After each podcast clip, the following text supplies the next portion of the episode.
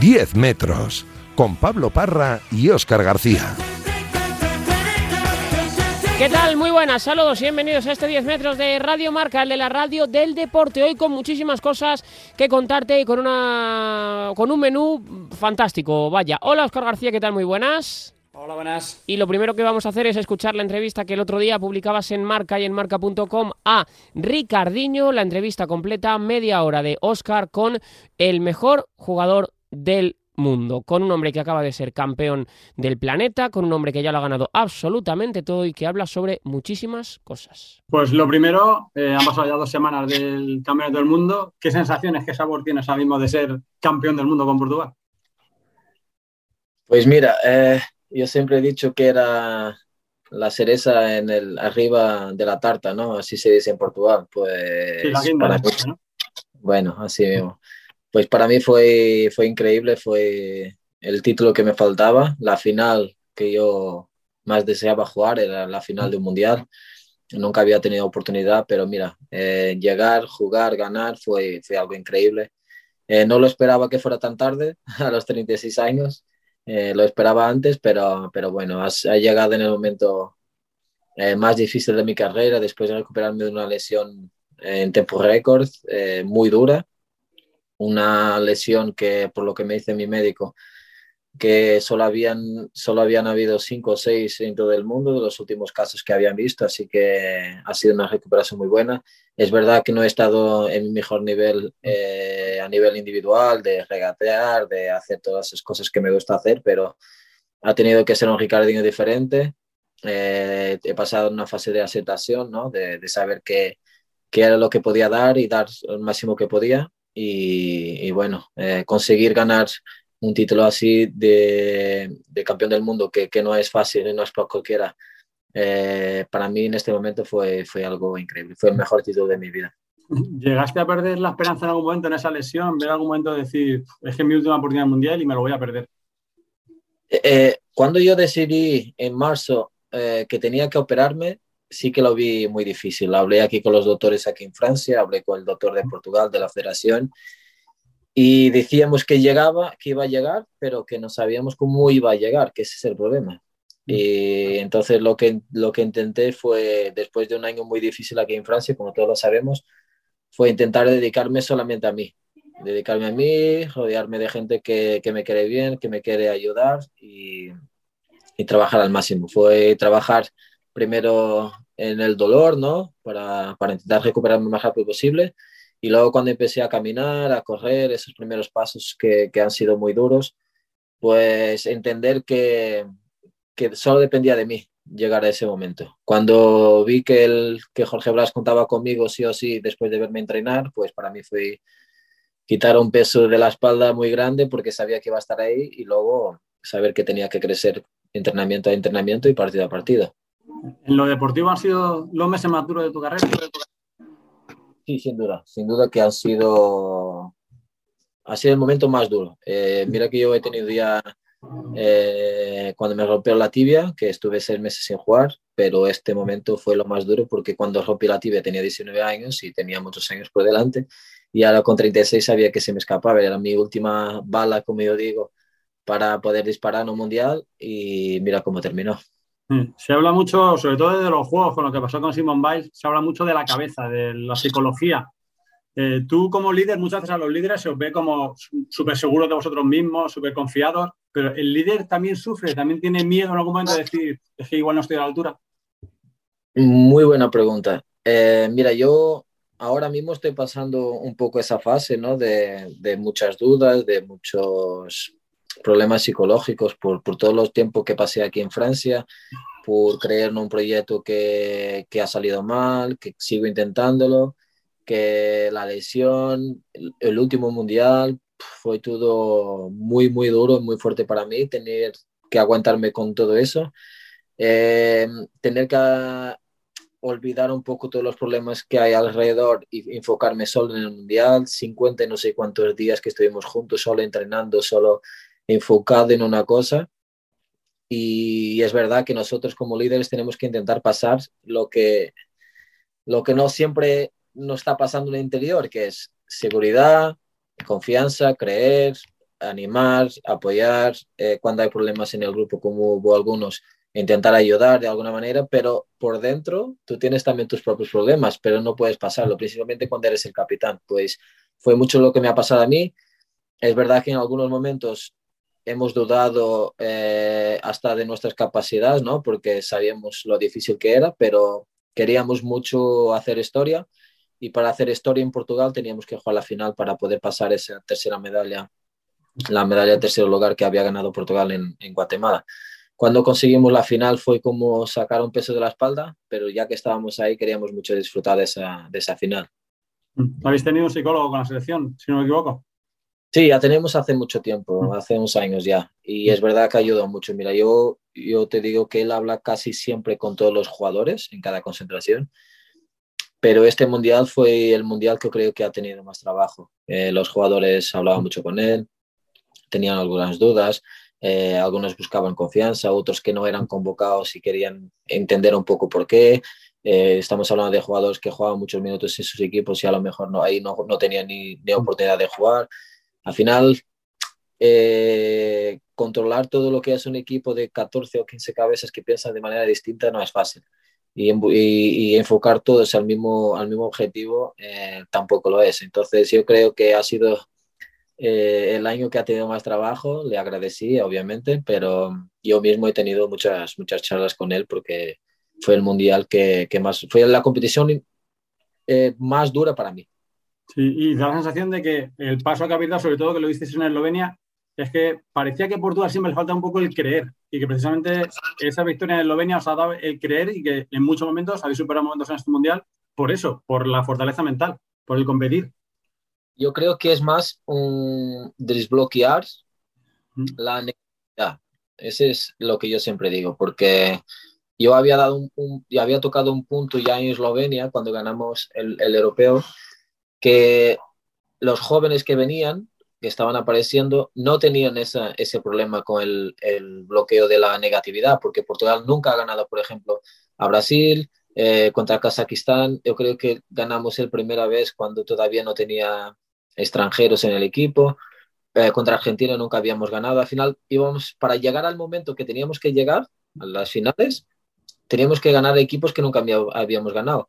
Y fue lo que pasó en Eslovenia. Nunca habíamos ganado a España, habíamos empatado, o si habíamos ganado era un amistoso, que para mí eso cuenta muy poco, aunque son sensaciones.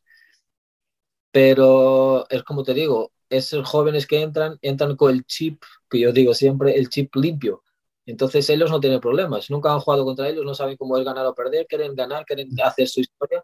Yo creo que eso ha ayudado mucho también a que los experientes, mm. eh, momento ese de, de poco creer, creer más todavía. Y ahora mismo Portugal es campeón de Europa, campeón del mundo, campeón de Europa de clubes. ¿Qué, hay, ¿Qué ha pasado en Portugal para que haya hecho ese sorpaso a España, que ha adelantado a España, como quizá también ocurre en, Sudamérica con Argentina y Brasil? Pues mira, yo creo que primero por detrás está un gran trabajo de la federación, ¿no? Porque cada vez ha apostado más en, la, en el fútbol sala, masculino y femenino, porque la femenina también ya compite muy bien eh, con España y con Brasil. Y yo creo que nos ha hecho creer. Al final, tú cuando empiezas a tener condiciones o más que condiciones para competir con los buenos o con los grandes de verdad, te puedes hacer grande como ellos. Y fue lo que intentamos, fue competir con ellos año tras año. Los trabajos en los clubes en Portugal también han sido buenos, eh, como se nota con los resultados de Sporting en las finales de Champions.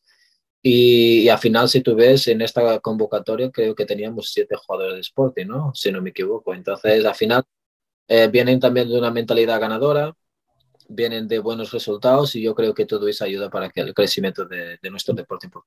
Has hablado de, que no llegabas al Mundial en el mejor momento, ese Ricardiño habilidoso de regates, de, todo, pero ya en el último europeo todavía estabas en Inter antes de ganar la, la Copa Europa.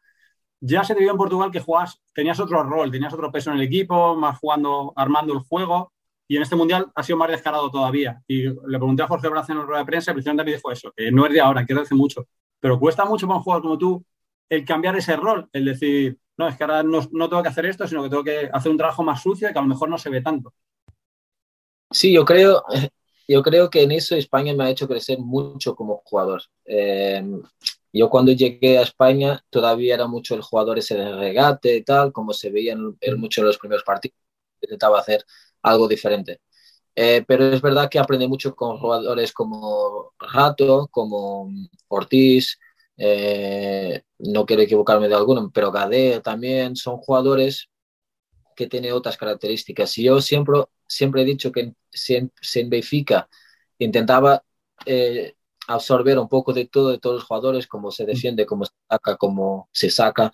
yo creo que en España mucho más todavía, con Ortiz, con su experiencia, con su con Gadea, con su explosividad, con un poco de todo, ¿no? Al final fue, fue lo que intenté, fue intentar jugar un poquito de todos y, mejorar mi juego. Es verdad que la gente siempre dice que cuando Ricardín no hace una lambreta no, no, ha jugado bien o cuando no hace un caño, ¿no? Pero para mí eh, eso no es todo. Y, te voy a decir que valoro mucho más este, esta premiación individual de, de haber ganado el MVP del Mundial porque ganar un MVP sin hacer esas pílulas, yo creo que es mucho más difícil. Sí, precisamente por eso te iba a preguntar, porque todos apuntamos quizá más a pues, Panic, que fue el más destacado con logos y tal, pero al final te dieron a ti. Y por eso lo valoras más el hecho de decir, mira, es que no necesito hacer el regate de, de Belgrado ni cosas de esas, he aportado de otra manera y, aún así he tenido mi premio individual también. Sí, mira, es verdad que individualmente y para mí, para mi psicólogo, es es mucho más difícil tener esa situación de juego, ¿no? Porque yo siempre he sido un jugador muy vistoso, ¿no? De regate, de goles imposibles y esas cosas. Pero yo tuve que aceptar, yo pasé por un momento de aceptación que es muy difícil, que es aceptar tu rollo o tu rol en el equipo ahora de cómo vienes de una lesión. Yo sabía que ellos llegarían, ellos, mis compañeros, llegarían mucho mejor físicamente porque venía de una temporada compitiendo y yo no, venía de seis meses parado eh, entrenar, entrenar solo no es lo mismo que entrenar en equipo o entrenar eh, en grupo, ¿no? Porque no es igual. Y luego la exigencia que yo intentaba ponerme a mí para que los jóvenes que llegaban decir, joder, este tío tiene 36 años, viene de una lesión y entrena como un, un, toro, yo no puedo bajar el pistón. Entonces era lo que yo intentaba enseñar. Aunque cuando llegaba a la habitación estaba reventado, tenía el pie hinchado, intentaba protegerme de todas las otras maneras, pero siempre intentaba pasar la, la, parte positiva. No es fácil, pero sí que valoro mucho más este premio individual, aunque para mí es secundario porque ganar campeón del mundo ya, ya habla por sí, por sí solo, pero sí que, que digo que por las estadísticas que me, que me han llegado, eh, he sido el jugador con más minutos de mi equipo, que ha corrido más, que ha robado más balones, que ha hecho más asistencias, que aún así he metido dos o, dos o tres goles, ya no sé. Pero, pero al final yo creo que todos los números me han, me han dicho a mí, me han contestado a mí mismo que estoy vivo, que estoy jugando de otra manera, pero que siga aportando mucho al, al equipo. Entonces, me hace sentir útil, no a la manera que a mí me gusta, porque me gusta ser más útil de otra manera, pero es como te dije, hay, que pasar por la fase de aceptación y yo lo acepté así. ¿Y sientes que con tu salida de España, como fue el irte a Francia, supone que un país menor en fútbol sala, ese cambio de rol en el juego, sientes que en cierto modo, eh, por momentos te has sentido maltratado, decir, de que ya ha terminado, ya hasta otra cosa? Mira, yo, yo siempre digo que España te lleva al cielo, pero al mismo tiempo te puede poner eh, en un cajón de, muerto muy rápido, ¿vale? Es mi opinión. Pero yo soy muy agradecido a todo lo que me ha pasado en España, porque llegamos, hemos metido un, super equipo para segundo lugar como si, como si nada, ¿no? En cinco años consecutivos conseguimos quitar el trono al Barça, que era el todopoderoso Barça, y conseguir meter Inter ganando cinco ligas, eh, tres o cuatro copas, supercopas, Champions, yo creo que fue un trabajo brutal.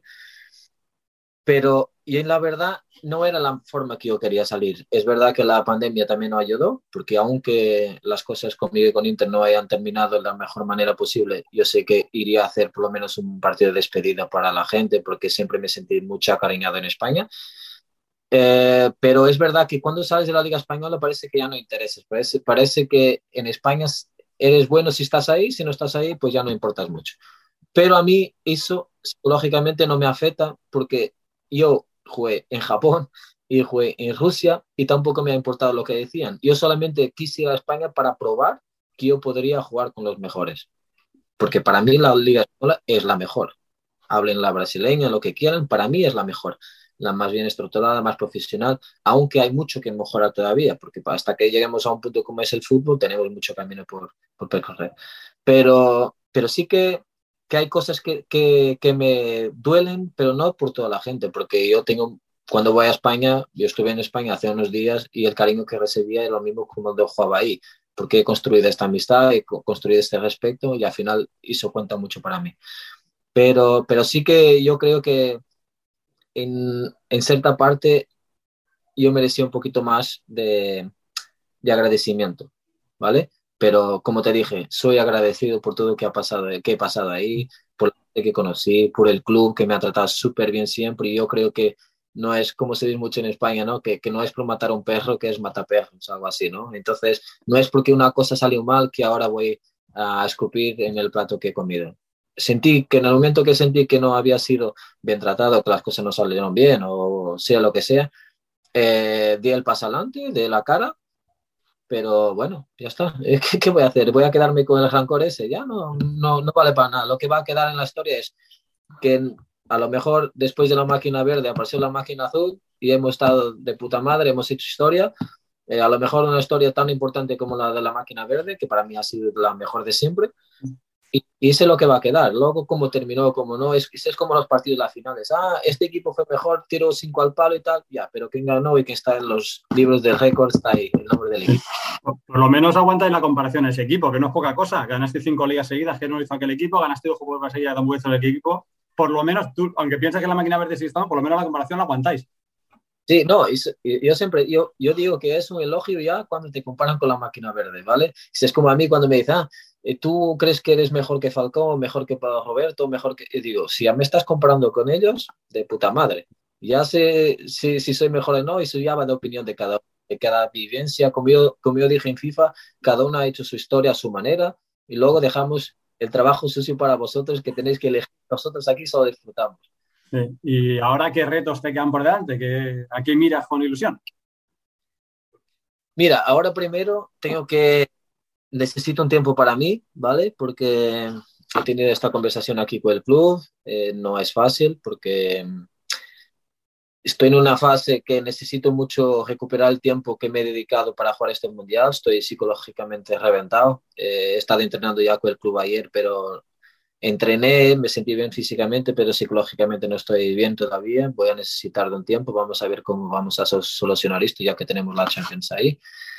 Pero mi objetivo ahora mismo eh, ya no pasa por ser el mejor del mundo o por conquistar esto o el otro. Al final, como te dije, eh, lo que he hecho para atrás es, está, está escrito ya, ya hemos conquistado de todo. Eh, mi objetivo es quedarme aquí en el club mínimo. Esto fue la conversación que he tenido y va a ser privilegiado porque es la primera vez que estoy hablando en esto. Pero como, como yo siempre digo, ha estado en las buenas, también tomas en las malas. Entonces, he hablado con el club que hasta diciembre me voy a quedar, ¿vale? Ese es el primero hecho, hasta diciembre me voy a quedar, que él juegue, que no juegue, que pase lo que pase, depende mucho de mi psicológico, pero para, para que ellos tengan la oportunidad de, de recompor todo lo que ha estado mal el último año, ¿vale? Estoy hablando de planes financieros, ¿vale? Económicos, porque hay algunos dinero para atrás y yo estoy dando una oportunidad porque como yo siempre digo, yo soy agradecido y ellos han creído en mí, yo he creído en el proyecto y no quiero, no me gusta, como has visto, no me gusta cambiar de club. Cuando estuve en España tuve oportunidad de ir al Barça unas cuantas veces y no me he cambiado. No iba a ser ahora que me iba a cambiar solo porque una cosa ha, dado, ha, ha corrido mal. Voy a dar una oportunidad hasta diciembre. Si en diciembre las cosas no van en la línea que hemos delineado los dos, yo y presidente, pues ahí sí que voy, voy a buscar eh, otro equipo para jugar eh, cedido ¿vale? Cedido si Access sube a la primera. Si no sube a la primera, pues ahí sí que me quedaré permanentemente en otro club. Tengo muchas ofertas, gracias a Dios. Antes del Mundial ya tenía unas cuantas, después del Mundial parece que la gente ha creído, ha vuelto a creer otra vez. Y tengo unas cuantas ofertas de Portugal, de España, de Rusia, de Italia y de Brasil, pero todavía estoy pensando hasta porque mi mujer no está muy contenta por cambiar otra vez de aires. Y, y con la selección, en, estarás en europeo, si te llama Jorge Braz. Mira, con la selección, esto sí que no te puedo adelantar mucho. Lo único que te puedo decir es que en las próximas dos semanas Eh, si 15 días como mucho, yo voy a conferencia, ¿se dice conferencia de prensa en España también? Sí, una rueda de prensa. Vamos a invitar a todos los medios posibles para, para estar ahí, vamos a hablar sobre el futuro, hasta porque yo no quiero, no quiero alargar mucho más esta mi decisión. Como te dije, necesito un tiempo para pensar, por eso he pedido también este tiempo. Ya hablé con Jorge Brás, ya hablé con Pedro Díaz, que es el director, ya hablé con el presidente. Eh, Fernando Gómez hasta que hasta ha estado en mi homenaje ahora en mi ciudad y, ya había hablado con él em, y ya tengo una decisión tomada vale eh, hablé con ellos em, creo que, que, es un momento bueno para hablar para hablar a toda la gente de Portugal a toda la gente de los meses a toda la gente de fútbol sala pero em, va a depender mucho de lo que me dice mi cabeza también un poco en estos días vale eh, tengo las cosas muy eh, claras, pero aún tengo una, una pequeña duda en, en, uno o dos puntos que creo que también puede ser importante. Pero, pero muy pronto lo vas a saber. Da la sensación de que el Mundial te ha agotado. O sea, que es como que has hecho tal esfuerzo, que has subido una montaña tan grande, que ahora mismo estás en el límite, en el límite. Sí, sí, mira, yo te voy a decir una cosa, Oscar. Es la primera vez en mi vida que yo me eh, con un agotamiento total psicológico. Eh, te voy a decir que creo que todo lo que pasó año pasado con la pandemia, con la cuestión financiera, eh, con la lesión, que todo eso ha ayudado mucho a que yo me sienta así, ¿no? Para que tú veas que fue, ganamos el mundial y al día siguiente, sí, al día siguiente por la mañana yo estaba en París. Yo no fui a ningún medio de comunicación de Portugal que me llamaron, como sabes, que en ese momento, como está fresco, todos quieren... yo no hablé con ninguno, me fui para, me vine para casa, para París, eh, no fui a ver mi familia, no fui a ver, solo quería estar solo, solo quería respirar, solo quería dormir.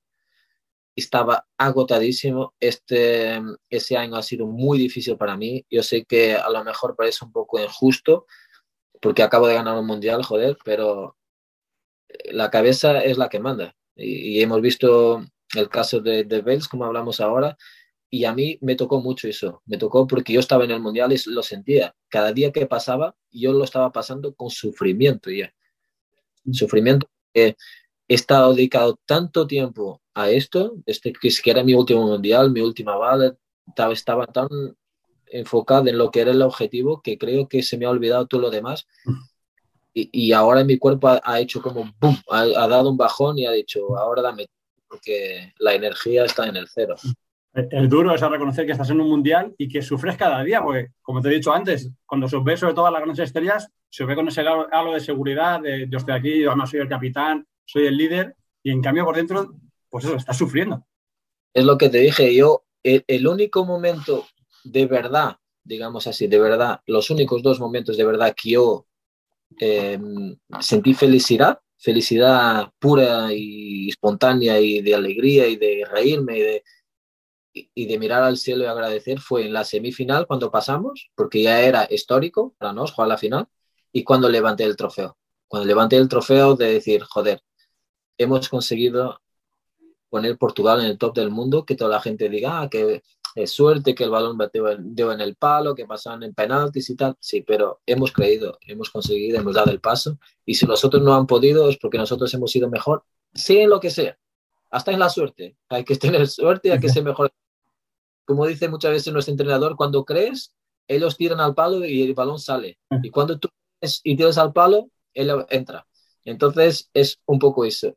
Fue los únicos momentos de verdad que yo me sentí capaz de, de sentir esa felicidad, pero fue el mundial y la competición, ya te dije, la competición que más me sentí cansado psicológicamente, sufría cada día, cada entrenamiento. Hubo momentos que, que parecía que ya no tenía fuerza y cuando empezaba a entrenar y pensaba para atrás todo lo que pasaba, pues volvía a creer, hablaba con los fisios que trabajé durante eh, esa lesión y me pasaban ánimos. Estuve siempre hablando con personas muy importantes para mí. Hablé con mi ex entrenadora que fue a la final también, Carolina.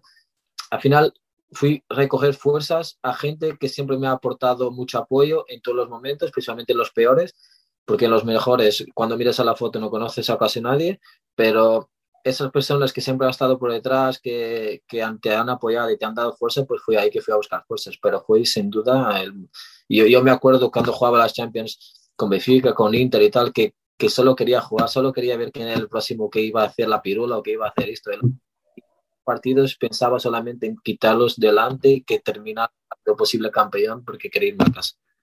Sí, pues eh, siempre te enganchas a... Carolina es un nombre que sale siempre en todas sus entrevistas, es, es tu gran referencia, digamos, el cambio de vida. Y, siempre veo que te enganchas, también sé que has hablado con gente aquí en España que, te ha apoyado mucho, que siempre te enganchas a eso, al pasado, al decir, eh, incluso eso de la piedra, sé que te dijo, eh, no lo pienses como una piedra, piensa que es otra cosa, porque si no sí que te va a hundir. Entonces, parece que siempre te enganchas mucho al pasado para mirar para adelante. Yo creo, eh, antes, de, antes de todo, déjame agradecer a Julio también, que el, el gran capitán de esto, la gran referencia, aunque no hacía a la gente le gusta, pero para mí siempre ha sido un gran, un gran líder. Fue la persona que, que cuando llegué a Inter siempre digo que, que me vendió la moto bien vendida, ¿no? Que, que me dijo, ¿estás seguro que quieres firmar? Es que no hay más que esto. Y yo dije, no te preocupes, yo, yo voy a hacer con que el Inter vaya otra vez para allá y luego me vas a pagar como yo merezco. Y me acuerdo perfectamente las palabras y, y el cabronazo, perdona las palabras, me ha puesto ha puesto el mensaje en el Twitter, ¿no? Que lo vi cuando estaba en el Mundial, que ha puesto el mensaje que le mandé en una fase muy difícil para mí también.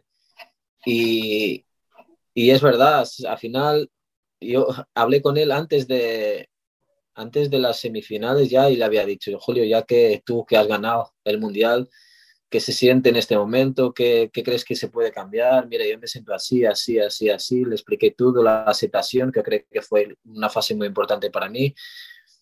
Y, y eh, el, el, líder de Julio me dijo unas, unas palabras muy bonitas que creo que no ha publicado. Eso sí que no ha publicado, el cabrón. y, y me ha hecho creer más todavía. Entonces, al final yo creo que nosotros debemos recoger siempre al pasado a cosas positivas, no negativas.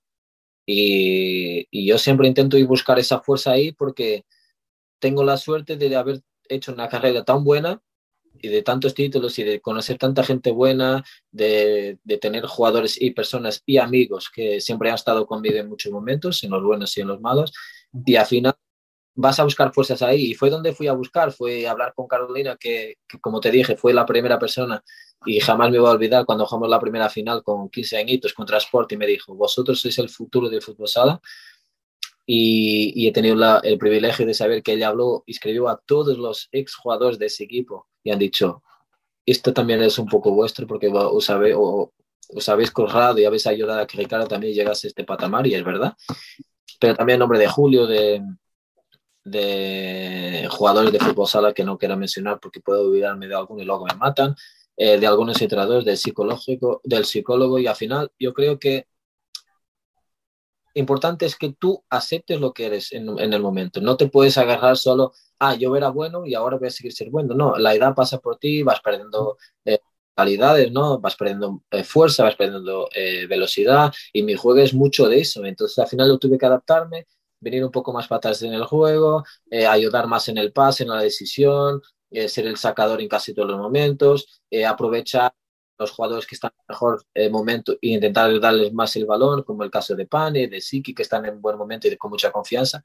Y al final yo creo que, que fue ahí que se va a buscar la fuerza. Las palabras de Ricardiño con Óscar García. Eh, Óscar, no sé con qué te quedas de esa, de esa charla. Pues me quedo mucho con lo del con el factor psicológico, con el que al final se supone que es el gran torneo, el gran sueño de su vida y que diga que cada partido ha sido un sufrimiento y que, que solo pensaba en el siguiente rival quitárselo de en medio y pasar al siguiente, al siguiente plazo y que durante, pues no, no hablo solo de la preparación, sino durante el mes que dura el torneo, que solo reconozca dos momentos puntuales de máxima felicidad, entre los que no está, por cierto, el, haber ganado España, pues habla de que muchas veces el deporte y, eh, pues conlleva mucha presión que a lo mejor no vemos y que cuando vemos a estos jugadores con tanta seguridad, pues cuesta que luego por no lo están pasando también. De la semana europea que destacamos, de Levante y Barça. Pues bueno, pues que al final es un grupo, ya sabemos que esta primera ronda es un grupo para entrar en contacto más que nada, porque de los cuatro equipos eh, pasan tres. Eh, sí que es verdad que importa ser primero o segundo para luego a la hora del siguiente sorteo para ser cabeza de serie, pero bueno, yo creo que los dos españoles son claros favoritos. Es verdad que el equipo lituano en teoría es el más débil, pero siempre organizándolo en casa, pues siempre pueden tener ese, ese pequeño plus. Y el equipo bielorruso, que como recordó Jesús Velasco también cuando salió el sorteo, es un país que está creciendo, que tiene jugadores eh, con calidad, que además fuerte, físicamente son fuertes. Ya lo vimos hace unos años aquí jugando el campeón bielorruso contra Movistar Inter, que le tuvo contra la cuerdas durante algunos minutos pero bueno, yo creo que los dos equipos españoles deben ser favoritos, viendo cómo ha empezado la liga y con la baja que tiene el Levante, el Barça debe ser el favorito para ser primero. Y yo creo que lo lógico es que sean primero y segundo y que pasen a la siguiente ronda, donde ya sí eh, será mucho más complicado y está en juego la, la, clasificación para la Final Four. Y el fin de semana, Oscar, un auténtico partidazo, un auténtico duelo de, titanes. Sí, tenemos el, el, clásico, el gran clásico del fútbol sala, nos espera el sábado ese Bar, es el Pozo Inter y bueno, pues un partido en el que a ver cómo llegan los dos equipos. El Inter llega con la seguridad de haber ganado 4-0 a Viña del Valle en casa, que es un eh, se está mostrando muy sólido, ha jugado dos partidos en casa, no ha encajado ningún gol y es, creo que es una victoria de mérito. Y el Pozo, pues eh, que parecía que no había arrancado del todo bien, también ha ganado 0-6 en casa del Manzanares, eh, que empezó con ese 3-0 que recordó a la victoria de Inter, pero luego al final el equipo murciano aguantó y bueno, parece que llegan los dos en un buen momento para, para este primer duelo, que llega prontito, que llega aún muy lejos eh, para jugarse cosas, pero que ya puede marcar el camino de uno de otro. Y es que este fin de semana tenemos clasicazo de la Liga Nacional de Fútbol Sala, Oscar, el enfrentamiento entre el Pozo y Movistar Inter. Es verdad que en los últimos tiempos hay que meter también al Barça entre los más grandes por, por derecho propio, pero es una realidad que ese partido entre Pozo e Inter siempre tendrá un sabor y un regusto especial. Sí, es el, eh, clásico típico de fútbol sala, clásico de, de fútbol sala con dos clubes de fútbol sala, con dos clubes que a lo largo de toda la historia de la liga eh, se han enfrentado. Yo creo que son ya más de 100 los, los enfrentamientos entre ambos equipos. Y es verdad que en los últimos años, con la elección del Barça, pues quizás se ha abierto un poco más el abanico, pero desde luego es el, gran clásico de los clásicos, desde luego. Voy a saludar a un hombre que sabe lo que es jugarlos con la camiseta de Inter y con la camiseta del Pozo, como es Álvaro Aparicio. Hola Álvaro, ¿cómo estás? Muy buenas noches. Hola, buenas noches. Imagino, claro, que te pasa un poco como a nosotros, ¿no? Que es verdad que ahora pues también Valdepeña se ha metido ahí en esa pelea por hacerlo todo, Palma también, por supuesto Sota, Levante, en fin, que el abanico se ha abierto muchísimo, pero que cuando juega el Pozo contra Movistar Inter, a todos se nos pone una sonrisilla en la cara, ¿no? Sí, afortunadamente, como dices, pues otros clubes están entrando en esa disputa por, por conseguir títulos y también, como dices, pues pues esa historia, aunque es un deporte que, que no es que tengamos muchos años de, longevidad, pero pero se, se palpa ahí esos partidos que, que ya vienen de tantos años, de tantas finales, de tantos pabellones llenos, que, que es, es, bonito, es bonito y cada vez que se acercan pues siempre vienen recuerdos y, y más páginas para, para seguir escribiéndolas ambos clubes siempre es un partido, siempre se toma un partido especial. No has hablado de que verdad que eran muchos finales, han jugado muchos partidos diciendo títulos. Esto llega en la jornada 4, pero siempre tenía ese picante de, partido grande, sea la altura de temporada que sea.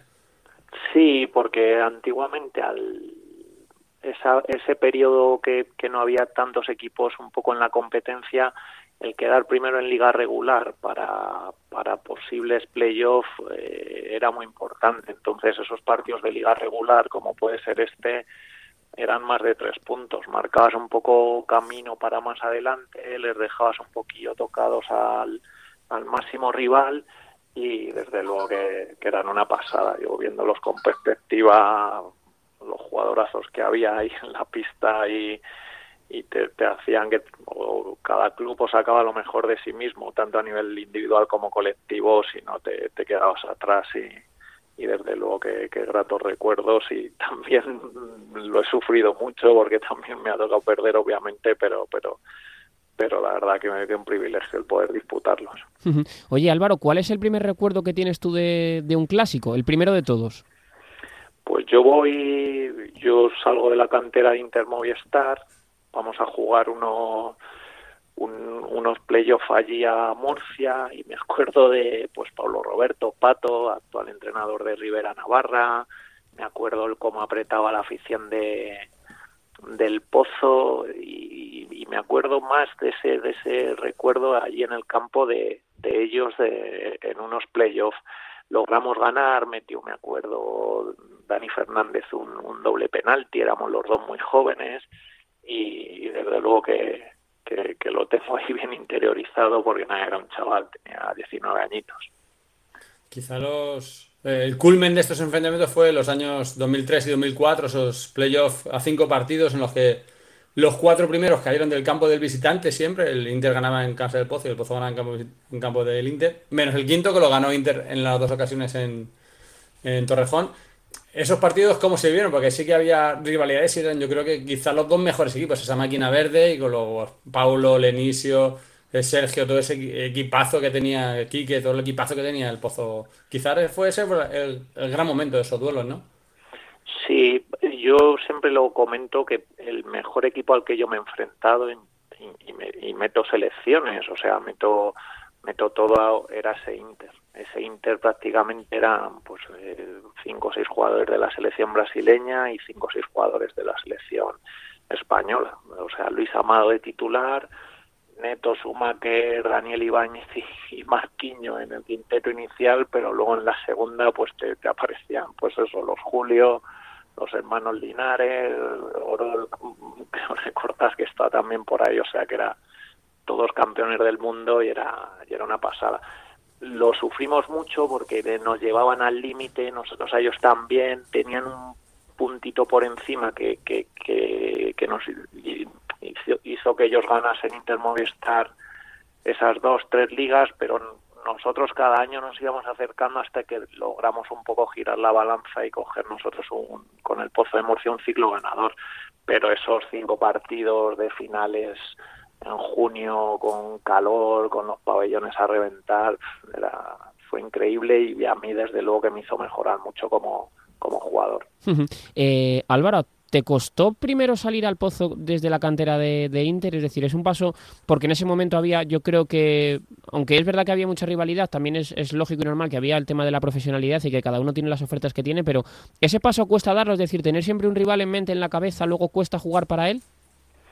Sí, lo que pasa que yo hago un paso entre medias que es Caja Segovia. Yo después de salir de Inter Movistar, eh, bueno, hace el club como un cambio, fichan a Orol, que era un jugador pues más hecho, eh, me saca a mí pues, tres, cuatro, cinco años, yo, yo me voy un poco a, aquel caja Segovia pues de Daniel Ibáñez, está todavía Luis Amado, eh, y entonces hago, estoy tres años allí, luego de allí ya voy al pozo. Entonces hay como una etapa ahí un poco que, que, que, no es como tan radical y de, de estar al pozo. Casi lo noto más después después de, mis ocho años en el Pozo de Murcia, cuando vuelvo otra vez a Intermovistar y, y ya un poco pues para sentarme aquí en Madrid, que, que yo soy al final madrileño, eh, ahí sí que es un cambio más casi más radical, más maduro y, más complicado un poco de, de llevar que, que, el primero con 22 años que estás un poco más,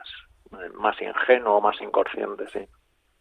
Pero dentro de esa rivalidad, como dices tú, al final, también había mucha cercanía, porque estás tú, está Fran Serrejón, que también pasó, hubo jugadores como Francis, que también pasaron de un lado a otro, Limones, Limones al final, eh, y luego lo que dices, muchos españoles y brasileños que eres compañeros luego de selección. Y sí, eh, entonces, al final, dentro de esa rivalidad, ¿cómo se vivía eso? Porque tú te estabas enfrentando a amigos y a la vez eran partidos que, como dices tú, ibais al límite.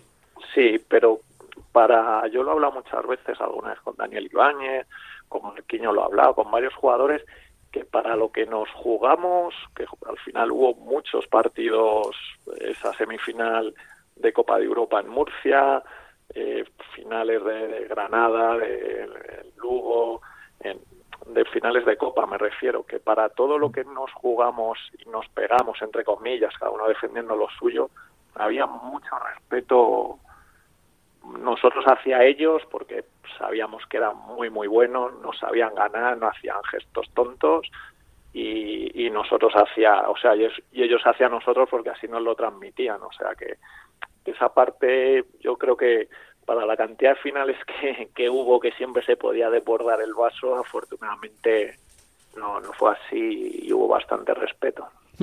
Eh, una que te has referido antes de Soslayo, Álvaro, pero me parece, me apetece hacer un poquito de hincapié.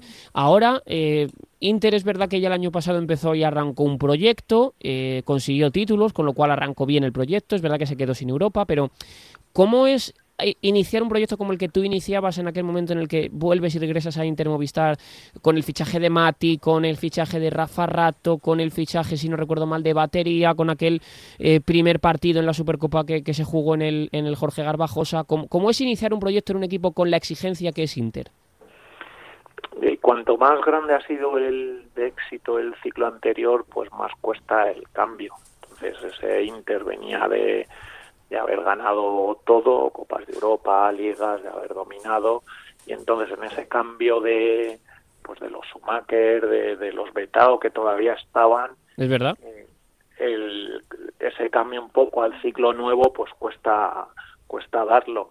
Eh, afortunadamente Inter siempre ha tenido tantos ciclos ganadores que esa que ya sabía un poco ese tránsito lo que supone y, otra vez pues volvió a levantar luego ya con, esas incorporaciones ya después de Ricardinho de, de, ese ciclo ganador que, que ha estado cinco o seis años dominando Europa y España y era era un camino que ya lo había hecho Inter Movistar. Obviamente, pues hubo ahí un año o dos eh, de un poco travesía en el desierto, pero, pero Inter siempre va a ser un equipo ganador, igual que lo demostró el año pasado, y tiene en ese vestuario, en ese escudo, en ese en ese club hay ese gen ganador que, es muy difícil de encontrar en otros sitios. ¿Y qué más complicado? Ese año que, que sabes que es de transición, aunque en Inter nunca se puede ser de transición, o cuando estabais en el pozo que veías que estabais en un momento dulce, que tenéis un equipazo, pero que estéis siempre contra el mismo muro? Sí, a ver, el, la época un poco Inter estar en el momento que pierdes cuatro o cinco partidos empieza ahí ese run run de equipo grande que pueden suceder cosas, que puede haber cambios, que el club no se puede permitir eh, dos, tres derrotas seguidas. Y eso y eso es un proceso de selección natural. Hay jugadores que lo aguantan otros que no y, y ahí el que saque la cabeza pues vale para esto. Y desde el punto de vista del pozo eh, realmente no era porque fallásemos nosotros. Es que es que era un grandísimo Inter y cada vez nos acercábamos más y, sí que es cierto que se dio un, un detalle y es que cuando surge esa Polaris World y después de esas finales que hablábamos, eh, es Polaris el que acaba eliminando en una semifinal esa Inter Movistar y nosotros el primer título de liga lo acabamos ganando a Polaris Luego eso como que nos eh, como que subimos una montaña y ya una vez que ya habíamos conseguido el título fuimos capaces de conseguir cuatro títulos en, en cinco años y ganando en dos de esas finales a, a pero pero sí que era como estrellarte siempre contra la pared, jugábamos bien, hacíamos partidazos, otros no tanto, pero se lo acababan llevando ellos. Pero yo siempre lo digo que era porque tenían un puntito mejor en ese momento. Ahora con las elecciones está pasando un poco, quizás lo que ha pasado con Portugal, muchas veces romper ese, esa barrera, ¿no? Que quizá un poco, lo hablaba el otro día con, lo hablamos también con Ricardo, que es un poco romper la barrera, es decir, hemos ganado a uno que no lo habíamos ganado nunca y ahora nos soltamos y de repente ganamos más. Eso también, también pasa un poco en el pozo, que costaba siempre, y una vez que se rompe, ese, hace ese clic, lo nota el jugador, que gana en confianza. Es cierto, el... lo mismo le pasó al Barça respecto a nosotros.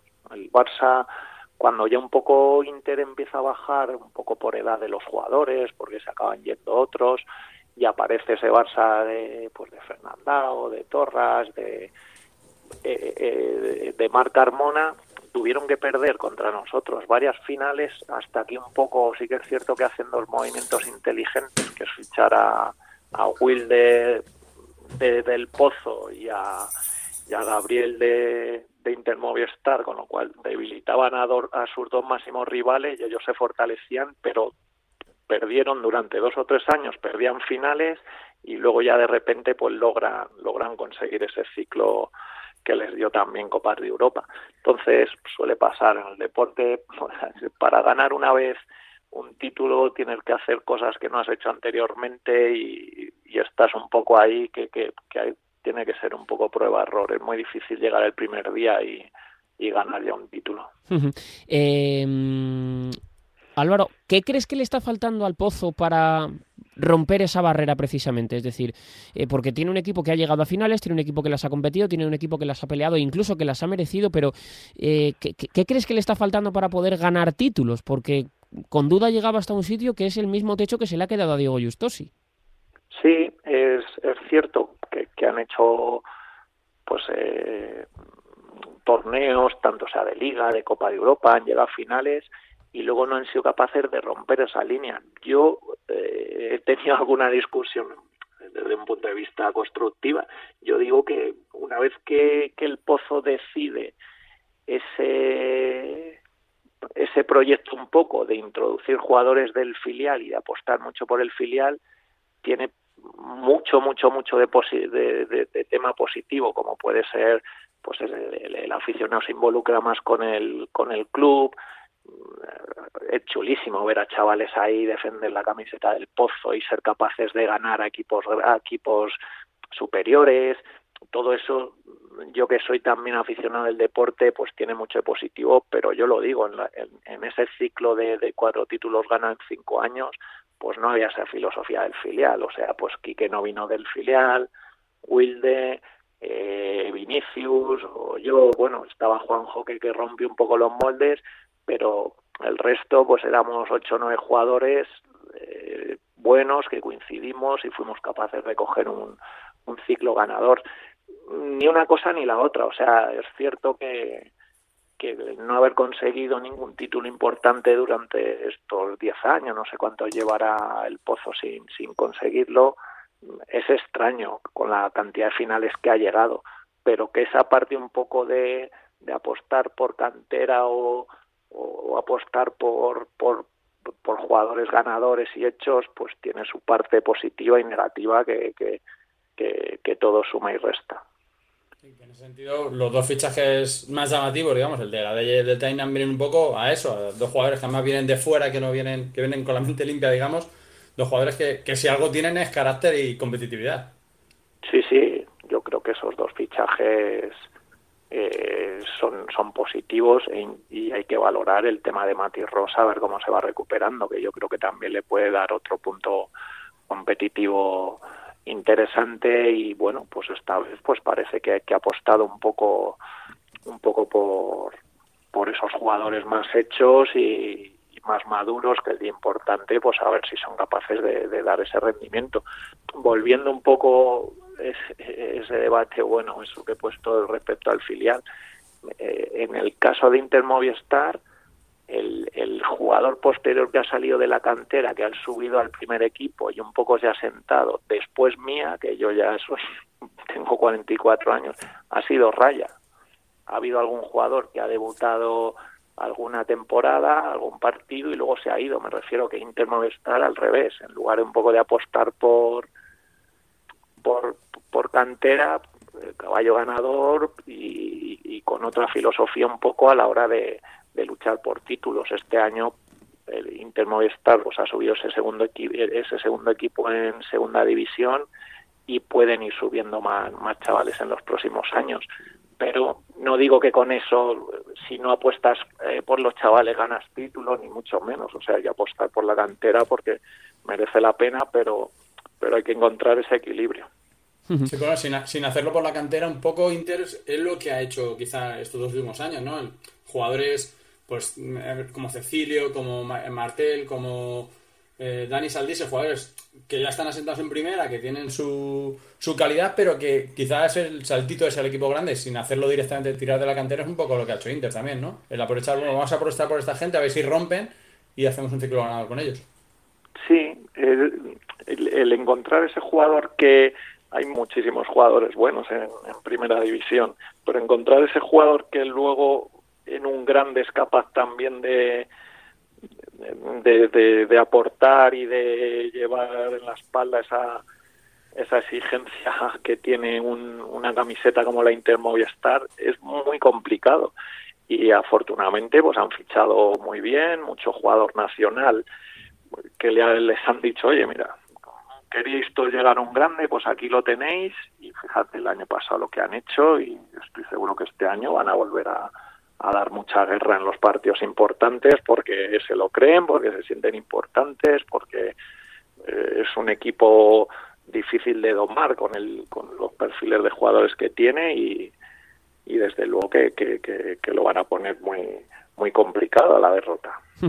Eh, Álvaro, a mí me queda una, última pregunta que tiene que ver con, con Ricardiño, porque eh, hemos escuchado en el inicio de este 10 metros la entrevista que le hacía el otro día a Óscar García en, en marca.com, hablando de la presión, de lo que le autogenera, el, lo que le, autogeneraba el querer ser campeón, de lo difícil que es muchas veces también que la mente aguante al cuerpo, en definitiva de, ese, de esa manera que tiene el de, actuar y de proceder. Tú que has jugado con, los más grandes dentro de, este deporte, eh, Álvaro, ¿Cómo, ¿Cómo, son este tipo de, cracks que, de alguna manera tienen la responsabilidad siempre de estar al 500% porque si no prácticamente les van a llover las críticas y las derrotas van a ser derrotas suyas unipersonales? Es decir, ¿cómo, cómo hacen para muchas veces gestionar también ese tipo de circunstancias y cómo lo has vivido tú habiendo compartido vestuario, pues insisto, con, con los más grandes de la historia? es, muy complicado porque el foco está totalmente en ellos. Un error de otro sí, primero depende de la autoexigencia de cada uno, que al final yo creo que, eso marca muchas veces el, ese tema mental de, de haber esa cabecita que tenemos todos, a ver hasta dónde nos lleva.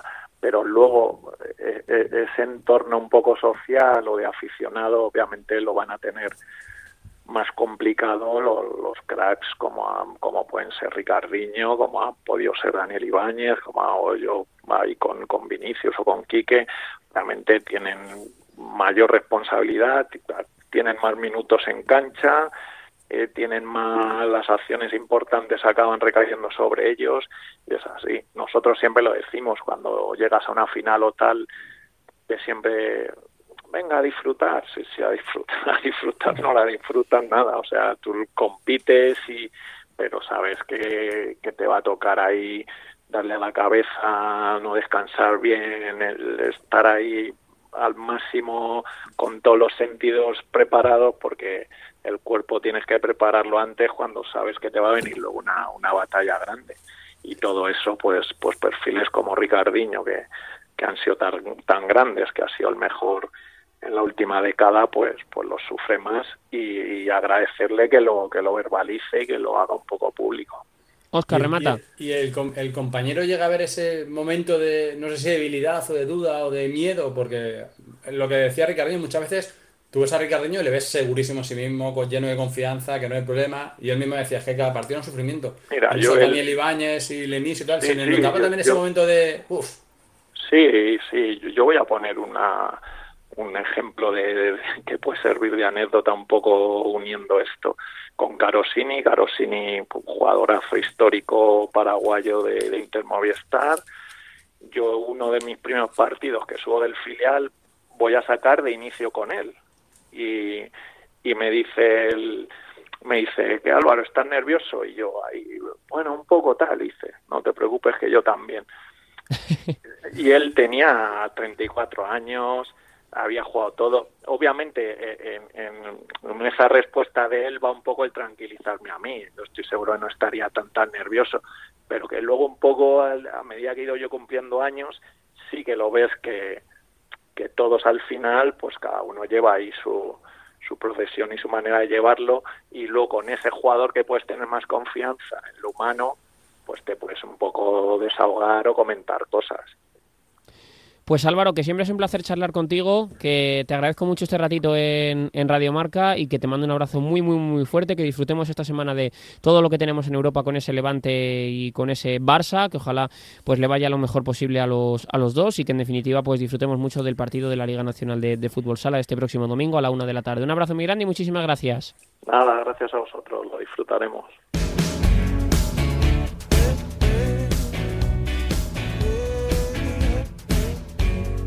10 metros.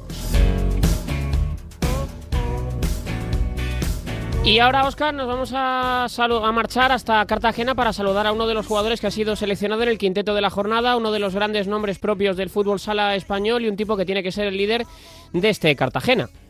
Sí, un chico que pese a su juventud ya sabe lo que es estar en un mundial, sabe lo que es incluso presidir un club, el club de, de su localidad y que está llamando a dar grandes alegrías y, como dices tú, a ser el líder de este Jimmy Cartagena. Hablamos de Miguel Ángel Mellado. Hola Mellado, ¿cómo estás? Muy buenas noches. Hola, muy buenas noches, ¿qué tal? ¿Cómo estamos? Pues eh, la verdad que bien, y me imagino que tú también, ¿no? Contento de, estar en ese quinteto inicial de la, de la Liga Nacional de Fútbol Sala y contento con un poco cómo están saliendo las cosas, ¿no? Bueno, eh, contento también ya la vez, no tanto por lo de lo que pasó este fin de semana aquí en Cartagena. Al final tenemos un partido muy controlado, que lo trabajamos muy bien durante la primera parte. Yo creo que hicimos todo lo que teníamos que hacer y a partir del minuto 5 de la segunda parte el equipo desconectó y pasaron cosas que no, que no deben de pasar y que se ven muy poco en el fútbol sala, que de un 4-0 te remonten a, un 4-5. La semana veremos los detalles y el porqué de, de, esa remontada y lo trabajaremos porque eso no puede volver a pasar, tanto por nosotros y como por respeto a la afición y a la gente que nos, que apoya.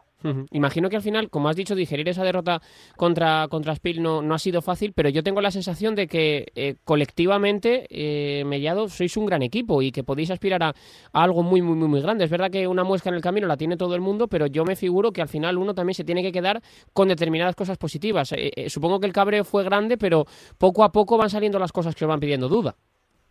Sí, ahora mismo, como tú dices, tenemos que quedarnos con lo positivo, ya eso pasó y ya no debe a pasar, ya hay que aprender de ello y seguir, pero yo como tú dices, yo este año veo la verdad que veo un gran equipo, tanto dentro de la pista como fuera, somos una familia y en la primera parte se vio cómo, cómo estábamos jugando, estábamos muy compenetrados, las cosas salían, a mí me daba gusto ver, ver al equipo desde el banquillo cómo jugaba, no como en otras ocasiones a lo mejor estábamos un poco más atascados y las cosas no iban como queríamos pero bueno, es ahora a seguir, a seguir currando y a, transformar ese buen juego en resultados, que es lo que importa.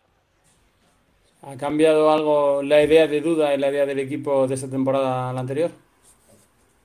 En el aspecto táctico y técnico, Duda se sigue fiel a su estilo de juego y a, su, y a sus cosas que al final salen bien. Eh, lo, lleva demostrando durante todos los años que, que está entrenando sí que es verdad que no, últimamente no ha ganado muchos títulos, pero vamos, yo creo que aquí en Cartagena lo va a hacer bien, vamos a hacer lo que él quiere y haciendo lo que él quiere van a salir las cosas.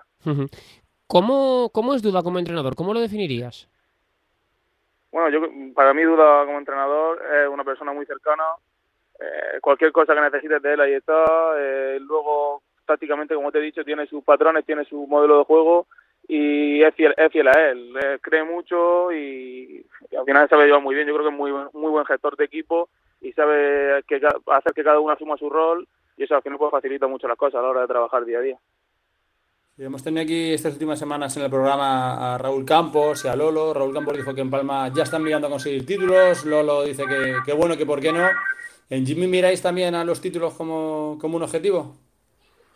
Sí, eh, al final todos queremos ganar títulos y yo creo que nosotros lo miramos firmemente. El Presi y, Duda, ellos siempre lo dicen, que al final nosotros tenemos una plantilla muy buena y tenemos que sacarle rendimiento y tenemos que sacarle partido. Este año sí que es verdad que en la liga se han reforzado todos muy bien, que hay seis o siete equipos que llevan muy buenas plantillas y ahí es donde se van a jugar, donde tenemos que estar nosotros, entre esos seis equipos, para jugarnos las cosas grandes.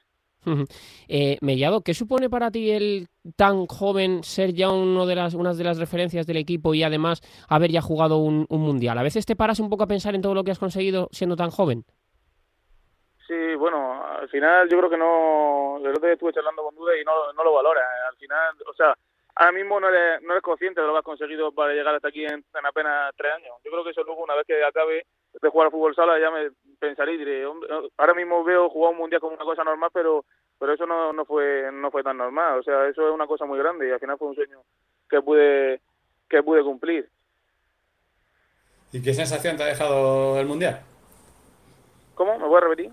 ¿Qué, qué sensación te ha dejado el mundial? ¿Con qué gusto te quedas? Me, fui muy triste porque al final la selección española tiene que ganar. Eh, llevábamos también un grupo muy bueno, estábamos trabajando muy bien. Nos tocó también, como aquel que dice, entre comillas, el lado fácil de los cruces, de los equipos, que nosotros veíamos que, pues, comparado con Brasil, era un cuadro más fácil. Lo teníamos de cara. El partido contra Portugal lo trabajamos bien, aún con ese 2-0. Y al final nos pasó un poco como el otro día aquí en, en Cartagena. Se nos escapó de nuevo dos, dos, dos errores que se pueden que no se pueden cometer y pierde el partido y te vas para casa cuando podías estar al día siguiente jugando jugando la semifinal. Pero bueno, con lo personal me quedo con una sensación, la verdad, muy muy positiva de que Cede me dio minutos, de que me dio confianza, que contó conmigo y que pude aportar al equipo y ayudar. Pero pero uno saca muchas cosas positivas cuando van pasando cuando va pasando el tiempo.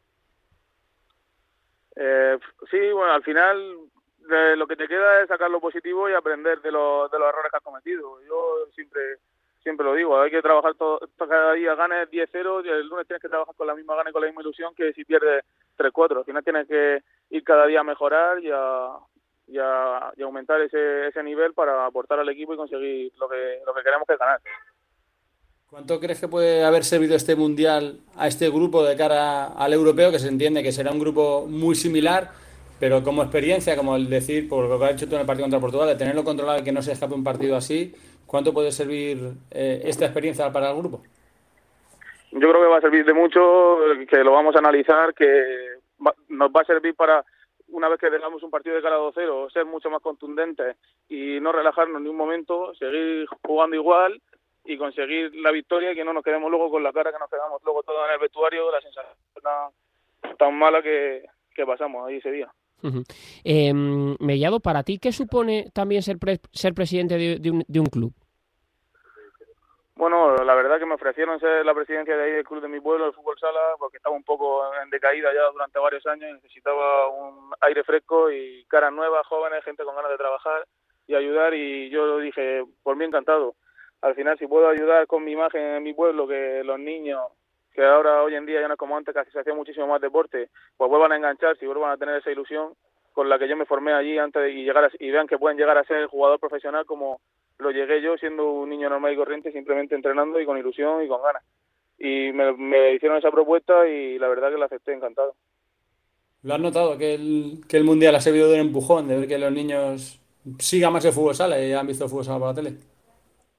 Sí, la verdad que en mi, en mi pueblo todos los niños siempre que me ven me saludan, me, hablan conmigo, pues siempre que bajo al pabellón que intento bajar siempre que puedo, entreno con ellos y lo ven y pusieron también una, pantalla gigante en el, en el pabellón allí en el pueblo para que vieran el partido contra Portugal. O sea que sí, la verdad que están bastante, bastante metidos en el fútbol. eh, Mellado, para ti, em, el, el hecho de ser también uno de los hombres más importantes de un proyecto como el de Cartagena, ¿qué supone?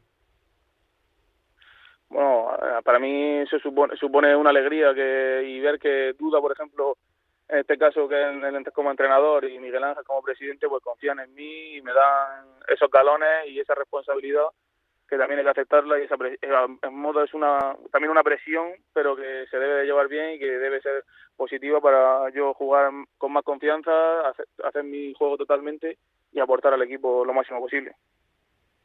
Sí, como has dicho, la, idea es muy igual que el año pasado, ¿no? Habéis mantenido mucho bloque, apenas ha habido unas pocas incorporaciones. En ese sentido, no vamos a ver un Jimmy muy distinto. No, eh, al final simplemente han sido dos cambios de posiciones simplemente más, o menos idénticos, como puede ser Franklin por Mota, que la verdad que a mí me ha sorprendido este año. Eh, yo no lo vi en pretemporada apenas y pues, entrenando con él, la verdad que me parece un jugador estupendo que una vez que se adapte aquí a la Liga Española y saque sus características a reducir, la gente se va a quedar asombrada. Y luego Simi, que está en recuperación y que yo creo que sí me va a aportar muchísimo. Simi, yo he escuchado cosas de él fantásticas y lo vi en Rusia también, un, jugador con mucho gol, que también es lo que no, no hace falta. Eh, me llama, aunque tú ahora mismo estés eh, siendo uno de los grandes jugadores de, tu equipo y, demás, ¿a uno siempre le llama la, la, la, atención jugar en un equipo como Inter, Pozo o Barça? ¿Es algo que tú tienes en mente? Inter, y Barça son los tres, los tres, los tres equipos referentes de siempre de la Liga Nacional de Fútbol Sala. Yo la verdad que ahora mismo estoy muy a gusto aquí en Cartagena y el proyecto me encanta. Yo creo que nos podemos poner, a lo largo de muchos años, eh, poner Cartagena en el nivel en el que está ahora mismo Pozo, por ejemplo. Ya, lo pasa Pozo ya muchísimos más años. Y ahora si este, seguimos con este proyecto, seguimos creciendo, yo creo que poco a poco podemos llegar ahí. Yo aquí estoy muy a gusto y quiero estar muchísimos años. Oscar, la última.